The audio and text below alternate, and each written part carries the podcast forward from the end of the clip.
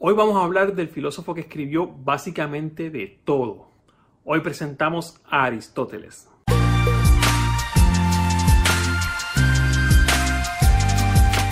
Como ya he dicho, el video de hoy trata acerca de Aristóteles y vamos a estar leyendo unas cuantas notas porque realmente Aristóteles escribió de muchas cosas. Así que vamos a empezar diciendo que él nació en el año 384 a.C. Fue contemporáneo, o sea, vivió los mismos años o en la misma época que vivió Platón, aunque Platón obviamente era más viejo. De hecho, Platón es su maestro. Nació en Estagira, lo que se puede considerar parte de Macedonia. De hecho, va a ser importante también Macedonia en la vida de Aristóteles. Este señor, aunque nace en Macedonia y su familia realmente, hablando de forma sencilla, tenía dinero. Sus padres, o por lo menos su padre, tenía una posición muy, muy bien remunerada.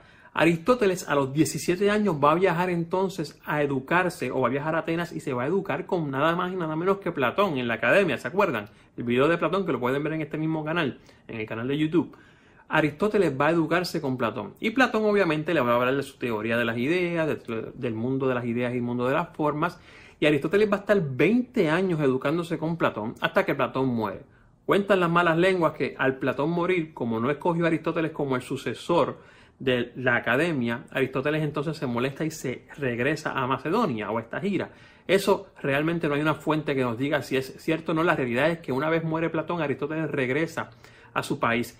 Es en su país donde se convierte en el maestro o el tutor de nada más y nada menos que Alejandro Magno, que pueden escuchar de él o podemos grabar un, video de él acerca de cómo él logró el gran y vasto imperio de eh, Alejandro Magno. ¿Qué va a hacer Aristóteles? Aristóteles va a hacer muchas cosas, hay que cogerlo con calma. Primeramente, rompe con la idea del mundo de las formas y las ideas y esta, filosofía de, eh, ontológica, le podemos llamar así, o epistemológica, eh, más bien de Platón. Aristóteles va a decir que no puede ser posible entender la realidad utilizando la teoría o las ideas que utilizaba Platón del mundo de la forma y, valga la redundancia, de las ideas. ¿Por qué? Porque entonces el hombre que vemos aquí, el, ser humano, eh, su, realidad pertenece a una idea que está fuera, a otra idea del ser humano, que evita que esa otra idea pertenezca realmente a una tercera idea. Ahí viene la idea del tercer hombre, ¿no? De la tercera idea. Y eso se continuaría en un bucle eterno y no tendría fin. Así que no podía ser así. Es de esa manera que Aristóteles se va a convertir en el primer empiricista. O sea, el empirismo va a arrancar como corriente fuerte con Aristóteles, que ya no era el que decía que la realidad se, configuraba en otro mundo al que había que acceder por la razón. No, no, no. Los sentidos son la, o es la manera por la que entra la realidad al ser humano. Todo lo podemos experimentar y todo lo podemos explicar a través de los sentidos. Aristóteles va a ser un tipo que necesita escribir todo lo que va a proponer y sistematizarlo. Si a alguien le debemos esto de sistematizar todo, de colocar todo como en un orden, en unos preceptos, eh, preceptos, es a nada más y nada menos que Aristóteles. No busquen más nada. Este señor, para empezar, hizo una división de los animales en, ese momento histórico que se utilizó por mucho tiempo y es la base de la división del mundo animal o del mundo viviente hoy día. Aunque algunas cosas se equivocó, pero el hecho de poder sistematizarlas y estructurarlas daba la idea de cómo este señor escribía y expresaba sus conocimientos. Así que lo primero que va a hacer es hacer un sistema de lógica. Este señor se va a inventar un sistema de lógica que se llama los silogismos, en el cual establecía que podemos llegar a verdades concretas a partir de verdades que ya se saben. La más famosa es la que usted ha escuchado por ahí quizás que dice, todos los hombres son mortales. Esa es la premisa A. Premisa B. Sócrates es un hombre. Pues entonces yo puedo sacar de la primera y la segunda la última reflexión, por lo tanto Sócrates es mortal. Vuelvo, todos los hombres son mortales, Sócrates es un hombre, por tanto Sócrates es mortal. A partir de dos ideas o de dos realidades anteriores yo puedo establecer o por, por lógica establecer un conocimiento adicional que antes no existía. Eso se va a ver un poquito entredicho porque no necesariamente las dos eh, premisas tienen que ser ciertas y no necesariamente de dos premisas ciertas yo puedo sacar una conclusión cierta. Eso también es válido para lo falso, pero la realidad es que este señor estaba inventando o estaba proponiendo un sistema de lógica para poder acceder a esas verdades. Ya no era la razón solamente, ya no era este mundo de las ideas que había que acceder como Platón. Obviamente con esto se establecen el principio de geocentrismo, que es la teoría en la cual la, Tierra se concebía como el centro del universo y es una teoría sobre la cual el, famoso Ptolomeo va a fundamentar todos sus estudios y todos sus escritos. Eh, él decía que debe existir una metodología para conocer la realidad de las cosas. No es cuestión de utilizar la razón e irse al, mundo de las ideas y solamente ahí vamos a saber la verdad de las cosas porque como decía, ¿quién evita que esa idea sea una idea de la otra idea?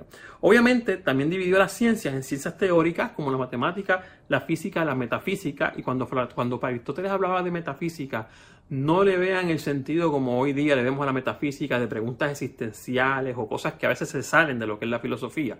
Cuando, Aristóteles hablaba de metafísica, estaba, estaba hablando de lo que está más allá de la física, ¿ok? Porque habían escritos que él hacía.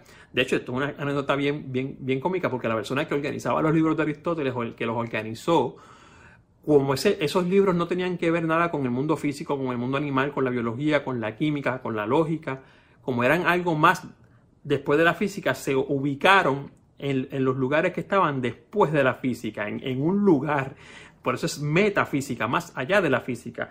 Claro, hoy día se ha cambiado esa visión de metafísica por conceptos que no siempre son de filosofía. Pero la realidad es que en estos temas de metafísica, Aristóteles hablaba del ser, hablaba del ente, como vamos a ver más adelante. También existían las ciencias poéticas como la retórica y todas las demás que tienen que ver con, el mismo eh, concepto. Ahora, ¿qué decía Aristóteles del ser? El ser, Aristóteles tenía dos concepciones, o sea, dos formas o dos maneras de verlo. El ser en sí y el ser en el otro, o sea, el, ser en sí y el accidente del ser. Esos accidentes, y él pone la famosa, o sea, se pone en filosofía, se coloca y se explica la famosa, eh, el famoso ejemplo de la silla. O sea, una silla es una silla. Y ese es, la, ese, es, ese es el ser de ese elemento que estoy viendo y esa realidad yo la puedo percibir porque entra por mi, por mi visión, por uno de mis sentidos. Ahora, ¿qué pasa? También existe el ser con sus accidentes. Los accidentes pueden ser en cantidad, en cualidad, en localidad, en relación. ¿Por qué? Porque puede ser una silla grande, puede ser una silla pequeña y ahí hay diferencia entre una y otra. Pero esos son accidentes del ser, accidentes de ese ente que de por sí es una silla. Esto puede sonar un poco eh, eh, enredado, pero recuerden, Aristóteles escribió de todo y esto es un video de resumen realmente. Ahora también, ese ser, ese ser existe en materia y en forma. La forma básicamente es el ser en sí. O sea, si dejamos el ejemplo de la silla, es la silla en sí. La materia es lo que utiliza la silla para definirse. O sea, la, la, materia es lo que se utiliza, lo que utiliza el ente para definirse y obviamente delimitarse de otro. Esa materia puede ser, en el caso de la silla, madera. En el, eh, si no es madera, es metal. La silla es de metal. Pero siguen siendo dos sillas. Lo único que la materia que se utilizó es distinta y la define una de otras. Pero realmente el ente es una silla. Por lo tanto, el ente no se divide. Y esto es una ruptura bien, bien grande con las ideas que planteaban los filósofos anteriores del cambio, ¿no? Que todo está constantemente cambiando. No necesariamente como, como cuando vimos con Heráclito y el cambio. O sea, no necesariamente todo está cambiando. El ser se queda, lo que cambia es la materia, lo que cambia puede ser por, por, los accidentes. De hecho, hay causas principales para estos cambios, la material, la formal, la, eh, final eficiente, o sea, son causas para que se den estos cambios.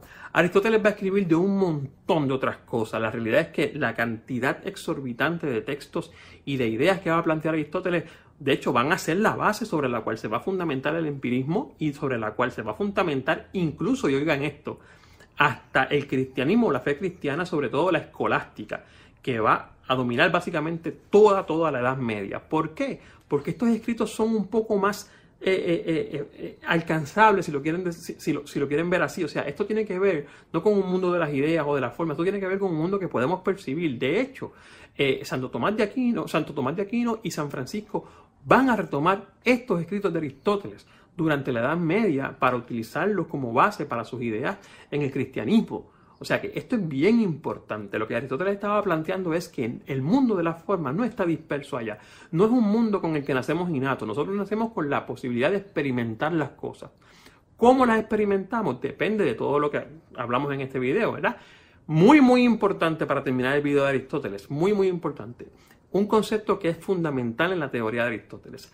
La potencia, la materia, el ser, el ente, tiene un elemento de potencialidad que es lo que puede llegar a ser. Yo veo un tronco de madera y estoy viendo un tronco de madera, pero la potencialidad de ese tronco de madera es que llegue a ser una silla de madera. O sea, el ente tiene una potencialidad que al cambiar no cambia lo que es. Sigue siendo el mismo ente, sigue siendo la misma materia. Lo que pasa es que todos los elementos o todos, todas las realidades tienen una potencialidad. Es bien interesante estudiar esto de Aristóteles, obviamente estudiar el sistema de lógica que también propuso, estudiar el sistema de ética que también propuso, muy importante. Pero la realidad es que hay que ver que Aristóteles va a empezar con un proceso o con unas ideas que se van a llamar empiristas o empiricistas, que es la, la idea o el concepto de entender la realidad solamente por los sentidos. No hay que ir más lejos. Y sobre este señor se van a levantar muchas teorías y, y a este señor lo van a leer muchos filósofos de la Edad Media y la modernidad que van a retomar sus escritos.